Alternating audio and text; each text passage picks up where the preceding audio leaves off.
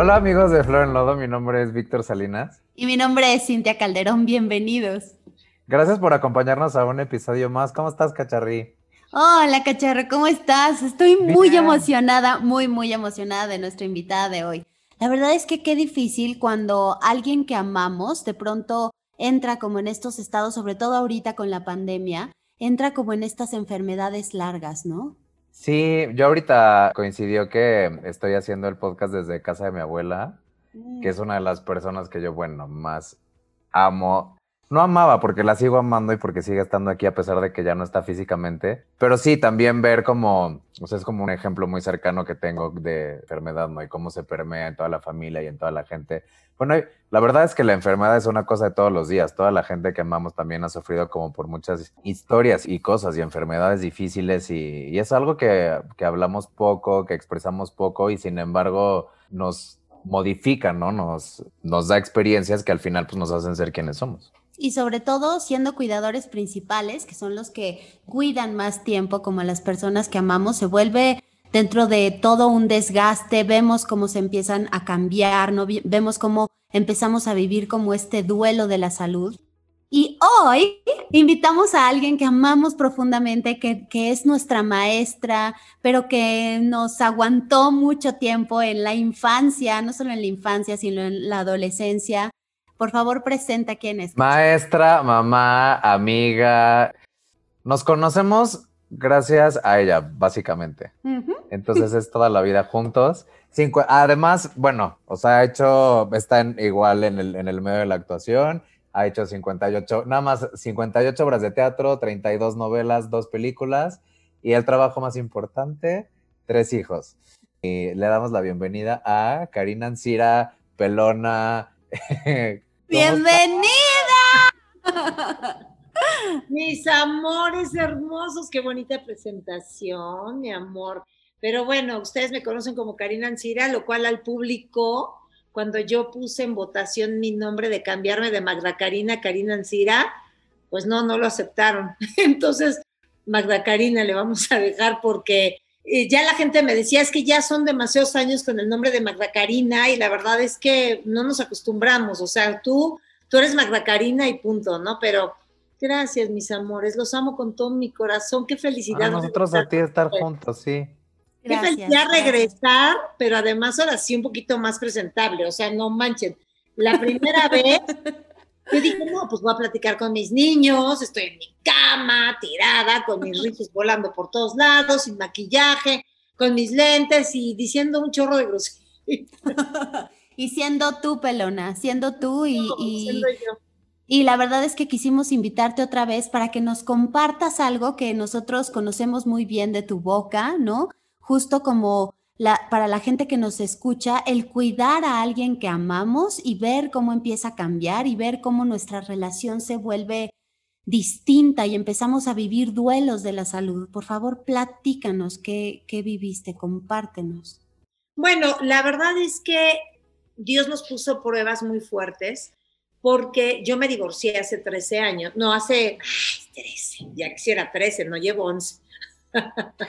llevo 11 años divorciada pues Dios te pone siempre pruebas, ¿no? Pero además pruebas para ver qué tipo de persona eres, qué tipo de ser humano, sobre todo, ¿no? Porque el hecho de que tú estés separado no significa que la persona no sea un ser humano, no significa que no hayamos compartido pues mil vivencias como amigos, como novios, luego como esposos y luego como padres, ¿no?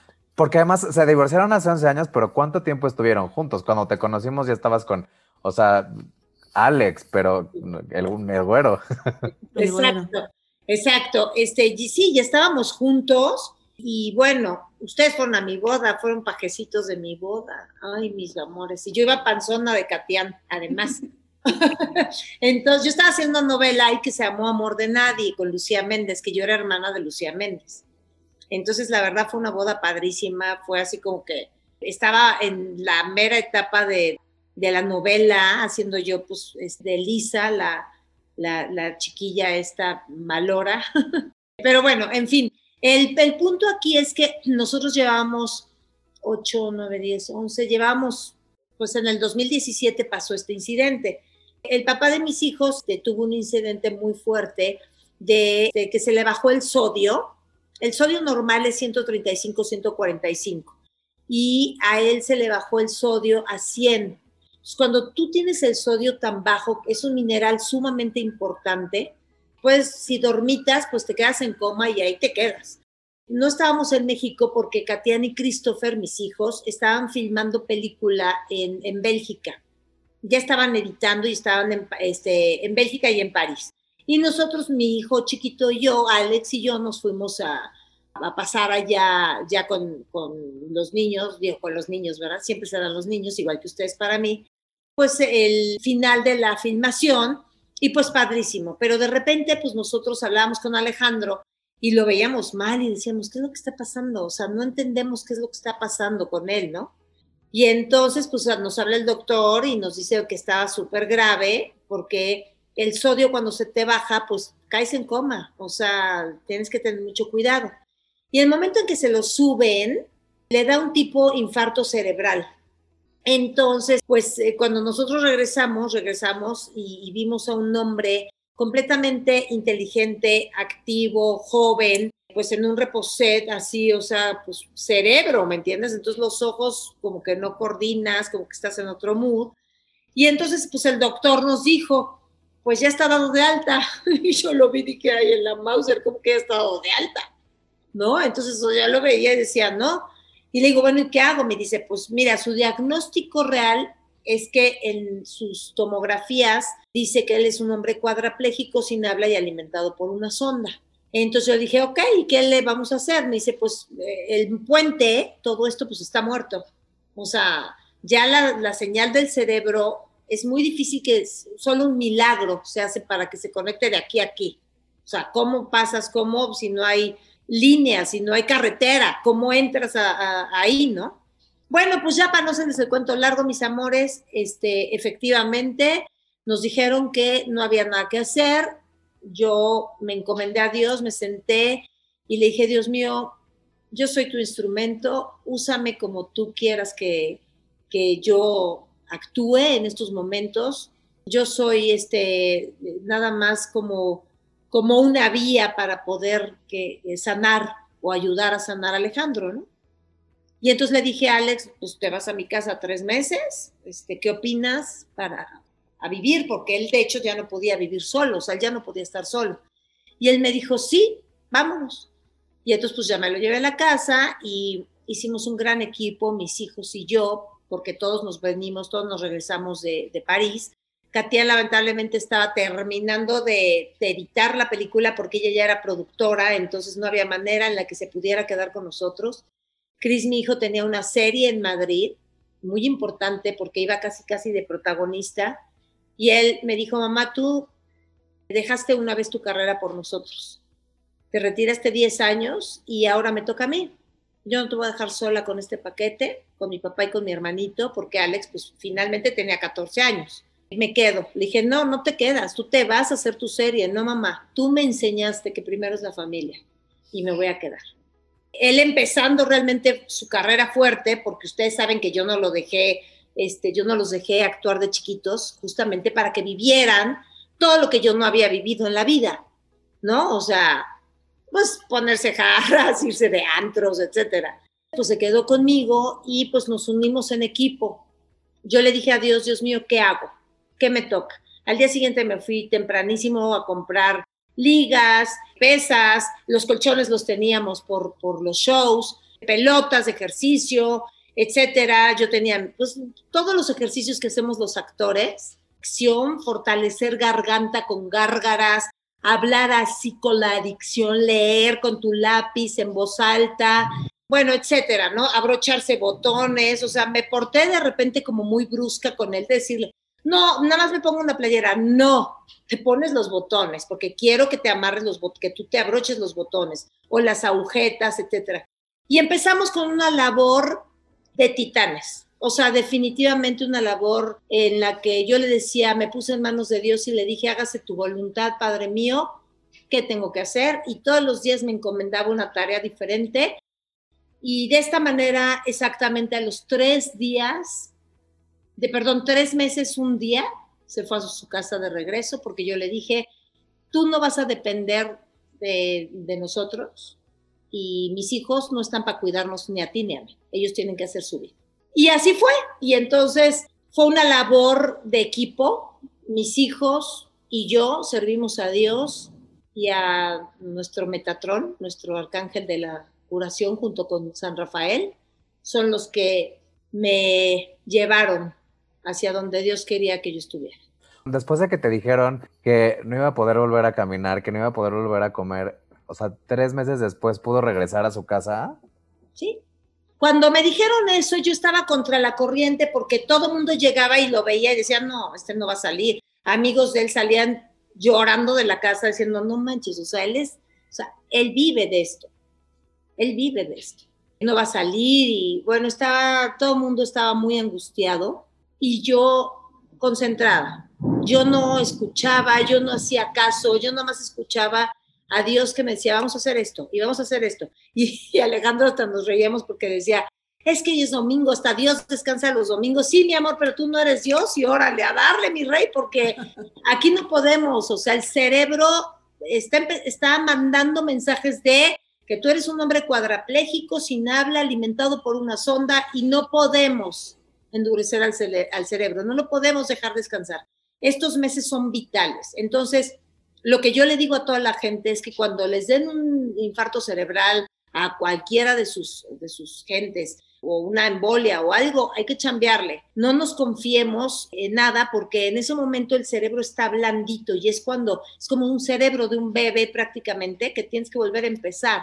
Y entonces entre más lo estimulen, pues mucho más va, más va a funcionar. Y ahorita Alejandro, pues ustedes saben, pues está como nosotros, está extraordinariamente bien. Es un hombre, pues para mi gusto es uno de los, un gran abogado, es un extraordinario abogado, de los mejores para mi, para mi gusto.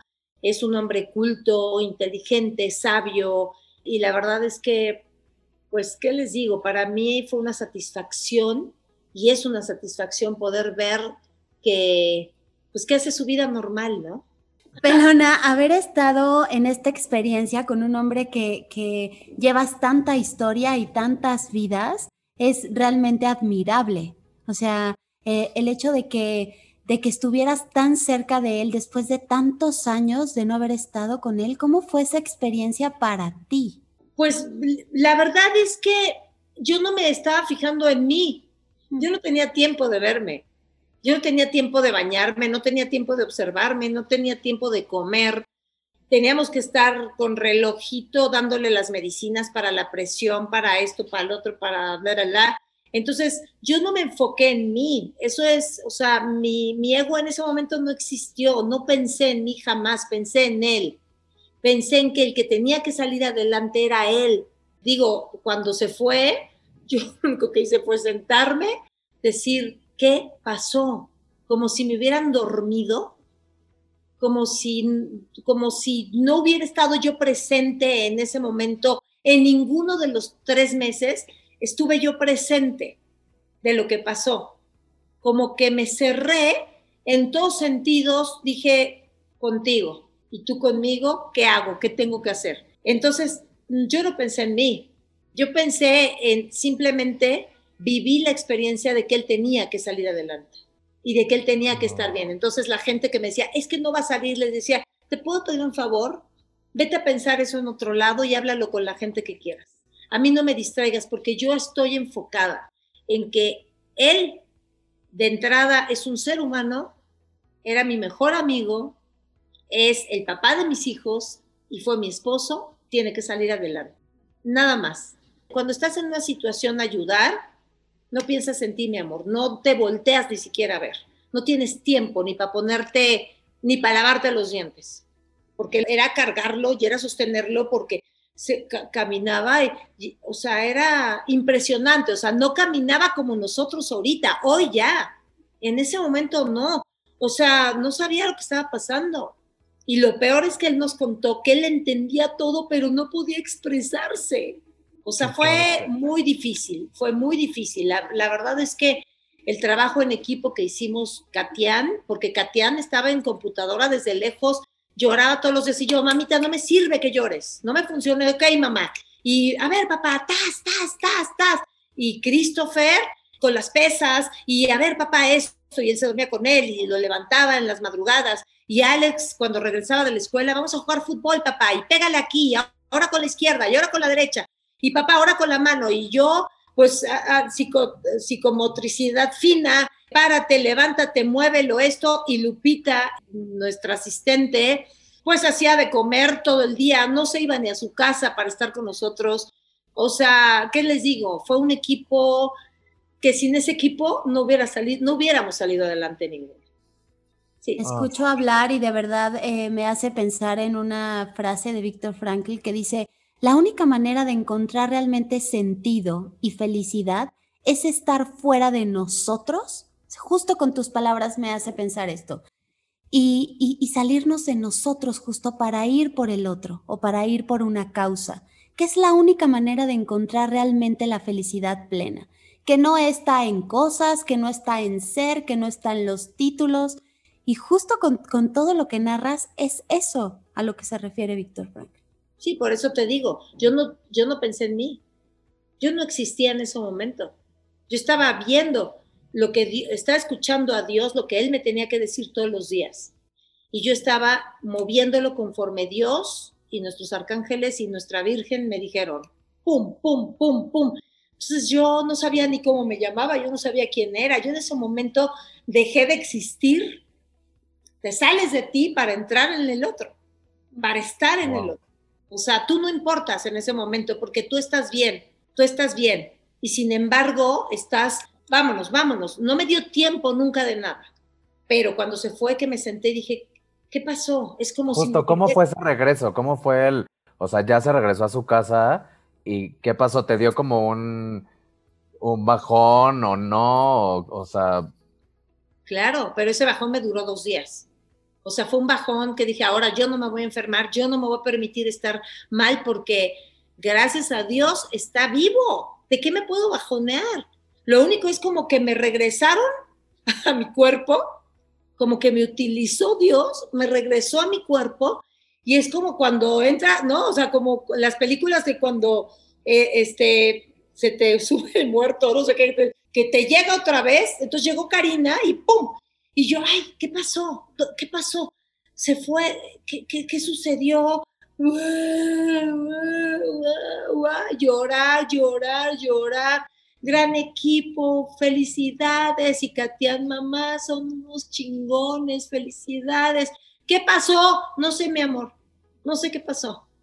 En dos días, yo duré dos días llorando y, y a todos nos agarró de emociones diferentes pero todos en una unión impresionante.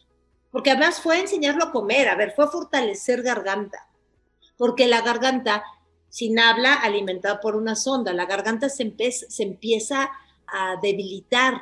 Entonces, no, no masticas, es un aprendizaje desde cero. Entonces, tragar, perdón, pues así se dice, ¿no? Tragar para que la, garganta haga su labor de que no te asfixies o no te ahogues o no se te atore la comida. Entonces tú todo es, a ver, no come bien, porque de repente agarras las cosas con las manos porque no sabes, no sabes. Entonces a caminar y órale, a mover cada dedo, cada dedo, a mover, gesticula, habla así, voltea a ver a la gente a los ojos, está hablando, pum, voltea, pum. Lo que hacemos en el teatro, amores, los todos los ejercicios que yo les ponía, a ver, pum, voltea, pum, voltea, ok, ahora habla, exprésate, o sea, uff, y no era, si le poníamos playera, pues era muy fácil, ¿no? A ver, abrocha botones, no puedes perder eso. Y agáchate, no puedo agacharme, sí te puedes agachar y abróchate la sujeta. Es que no puedo, agáchate, hazlo. Y lo hacía, y lo hacía, y lo hacía. Y la verdad es que fue un campeón, él fue un campeón, porque nos ayudó en todo, o sea, era, era dolorosísimo, porque lo acostábamos en los, en los colchones, en las colchonetas de ejercicio, y órale, y levanta la pierna, y muévela, y haz esto. Y entonces de repente hacía así, o sea, distrayéndose así con las pesas. No, no, no, así fuerte, fuerte, jala las ligas. Y Cris, jala, y Katian, papá, no sé qué, y Alex, fútbol, y Lupita, a ver, coma bien, y yo, o sea, no, no, no, no sé dónde andaba cómo las familias van mucho más allá como de los egoísmos, ¿no? O sea, de es mío, de mi relación, de entonces, si ya no tiene nada que ver conmigo, entonces no estoy cerca. Y todo lo que vivieron como familia es un gran ejemplo para todos, Pelona. Pues yo creo que finalmente somos seres humanos, ¿no? Tenemos que empatizarnos. Es que el mundo hoy está muy poco empático. Hay mucho egoísmo. Es, muchas gentes me decían, ay, no, si fuera mi ex, yo le hubiera puesto dos este, enfermeros y bye. Mucha gente lo pensaba así. Y dices, ok, porque no sabes realmente el divorcio que vivieron o la experiencia que están viviendo o todo, pero cada quien habla desde su experiencia, pero a mí me parece que el mundo necesita más empatía. A mí me parece que el mundo necesita más ponerse en los zapatos del otro y salirte a ayudar y a generar esa fuerza, porque está muy, muy, muy debilitado. Si México estuviera realmente lo unido que somos cuando los terremotos y cuando todo esto, hoy otra cosa sería. Y para llegar a eso, Pelona, necesitamos trabajar en nuestros procesos, no quedarnos como en cosas del pasado y si seguimos caminando y tenemos hijos en común y vivimos una historia, entonces justo perdonar lo que pasó, si es que algo tenemos que procesar y no llevarnos como rencores, porque nosotras somos las que los cargamos. Amor, es bien difícil, es bien difícil porque mucha gente no corta con los patrones de conducta o de aprendizaje desde sus padres y creces en un lugar de víctima de miedo. Mm. Entonces todo es, no es que, es que a mí, mi mamá me pegaba y pues yo le voy a pegar a mis hijos, pues no, no cortas, no cortas. A ver, a mí me hacían esto y yo no lo quiero repetir en mi vida. No me interesa repetirlo en mi vida. Yo quiero generar conciencia, quiero cambiar, me quiero mover, ¿no? Entonces, el egoísmo es absoluto, pero por otro lado, eres egoísta también contigo porque no te, no te das la oportunidad de crecer, no te das la oportunidad de madurar, no te das la oportunidad de mejorar, de hacer conciencia, de cuidar tu cuerpo, de cuidarte a ti, ¿no? O sea, yo digo, por ejemplo, todo empieza, ¿no? Con adicciones, adicción al agua, adicción al ejercicio, adicción a todo, o sea, todo. Adicción al cigarro, adicción a las drogas, adicción al alcohol, ¿Por qué? Porque quieres superar adicción al azúcar, ¿no? Quieres superar cosas que te hicieron, ¿no? De chiquito, entonces ese es tu único medio, en vez de enfrentar y decir, a ver, yo no tengo nada que superar, pero sí tengo mucho que crecer, ¿no? Eso ya pasó, eso ya fue, ¿qué sigue? ¿Qué continúa?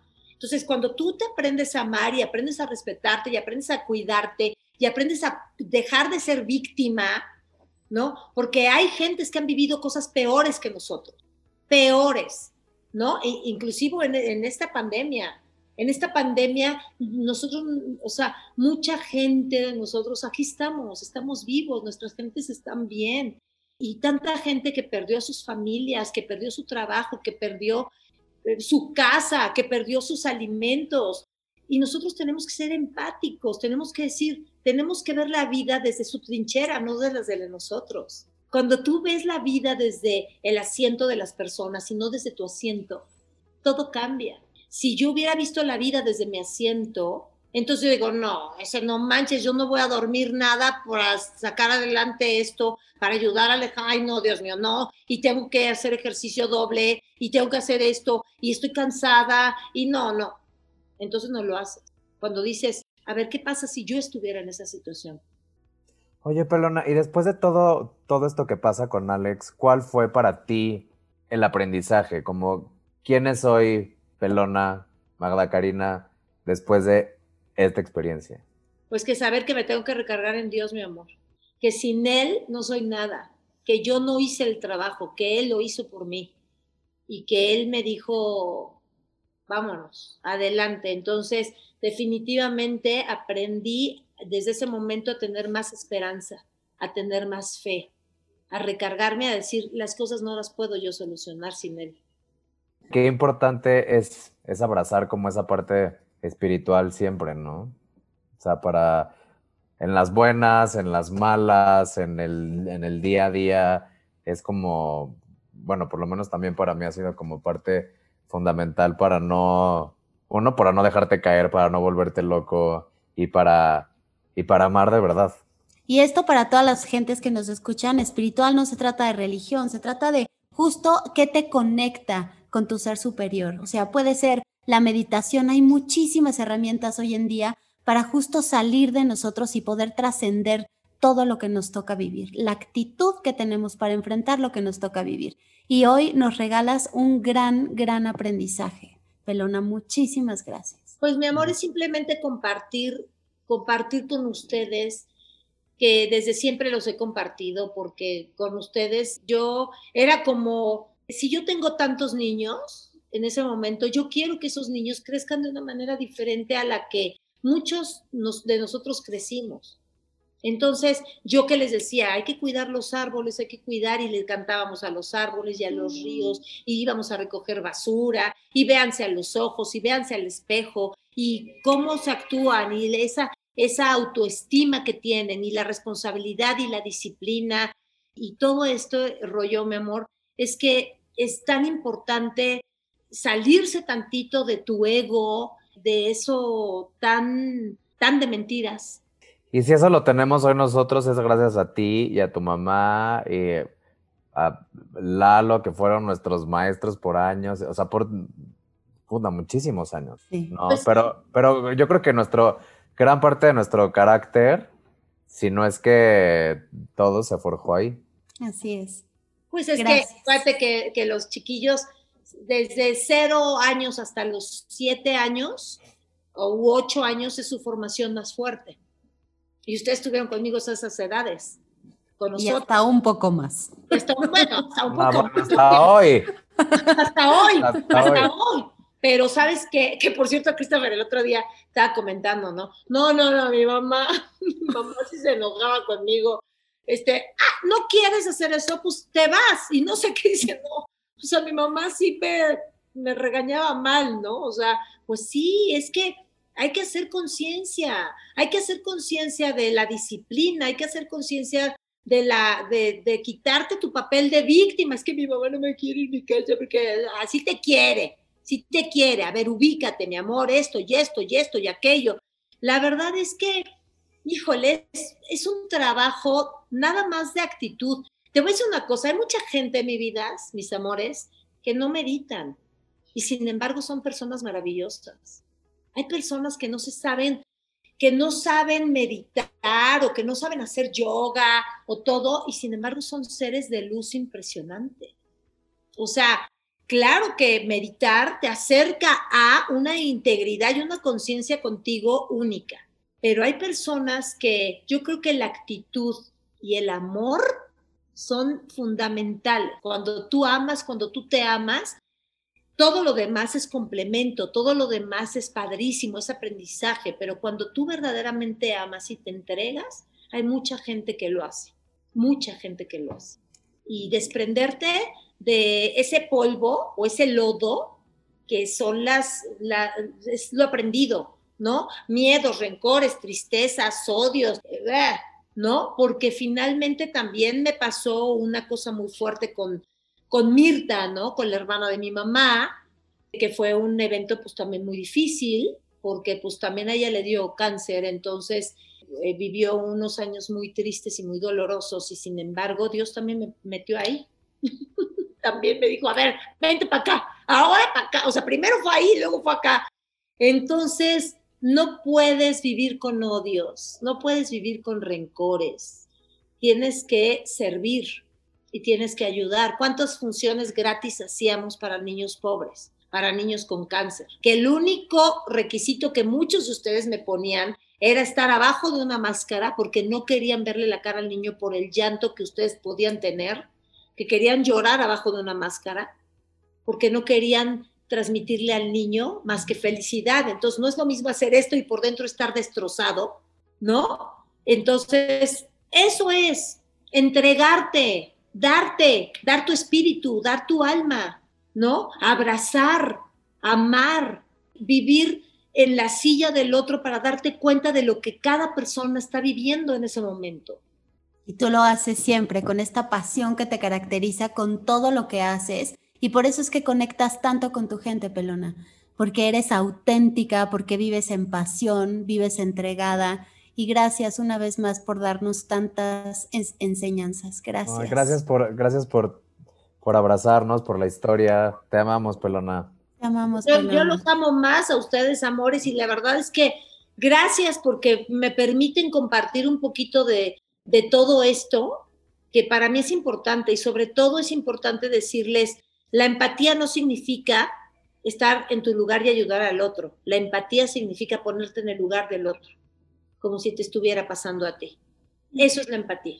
De verdad, o sea, yo, yo me pongo en el lugar de Cintia o me pongo en el lugar de Víctor, lo que mis niños en algún momento pudieron haber sufrido, y yo ver, porque así me pasa a mí, ver el escenario desde afuera. Desde afuera me veo y digo, ay, no, Karina, sí le estás cagando bien gacho. O sea, a ver, muévete de aquí, haz esto, como si fuera el escenario, mi vida. Entonces yo lo veo así y yo veo así las vidas y digo, no, pues es que este está sufriendo por esto y mueves un poquito las emociones, los sentimientos y eso es ponerte en los zapatos del otro, estar en sus zapatos, no en tus zapatos y, la silla aquí, la silla acá, no, siéntate en su silla, ponte sus zapatos, métete en sus emociones, métete en su vida, qué es lo que está pasando, cómo lo puedes sanar, cómo lo puedes ayudar, cómo le puedes acariciar el alma. Y tú siempre lo haces con, nuestra, con la nuestra pelona. Te amamos mucho. Gracias, gracias por estar aquí.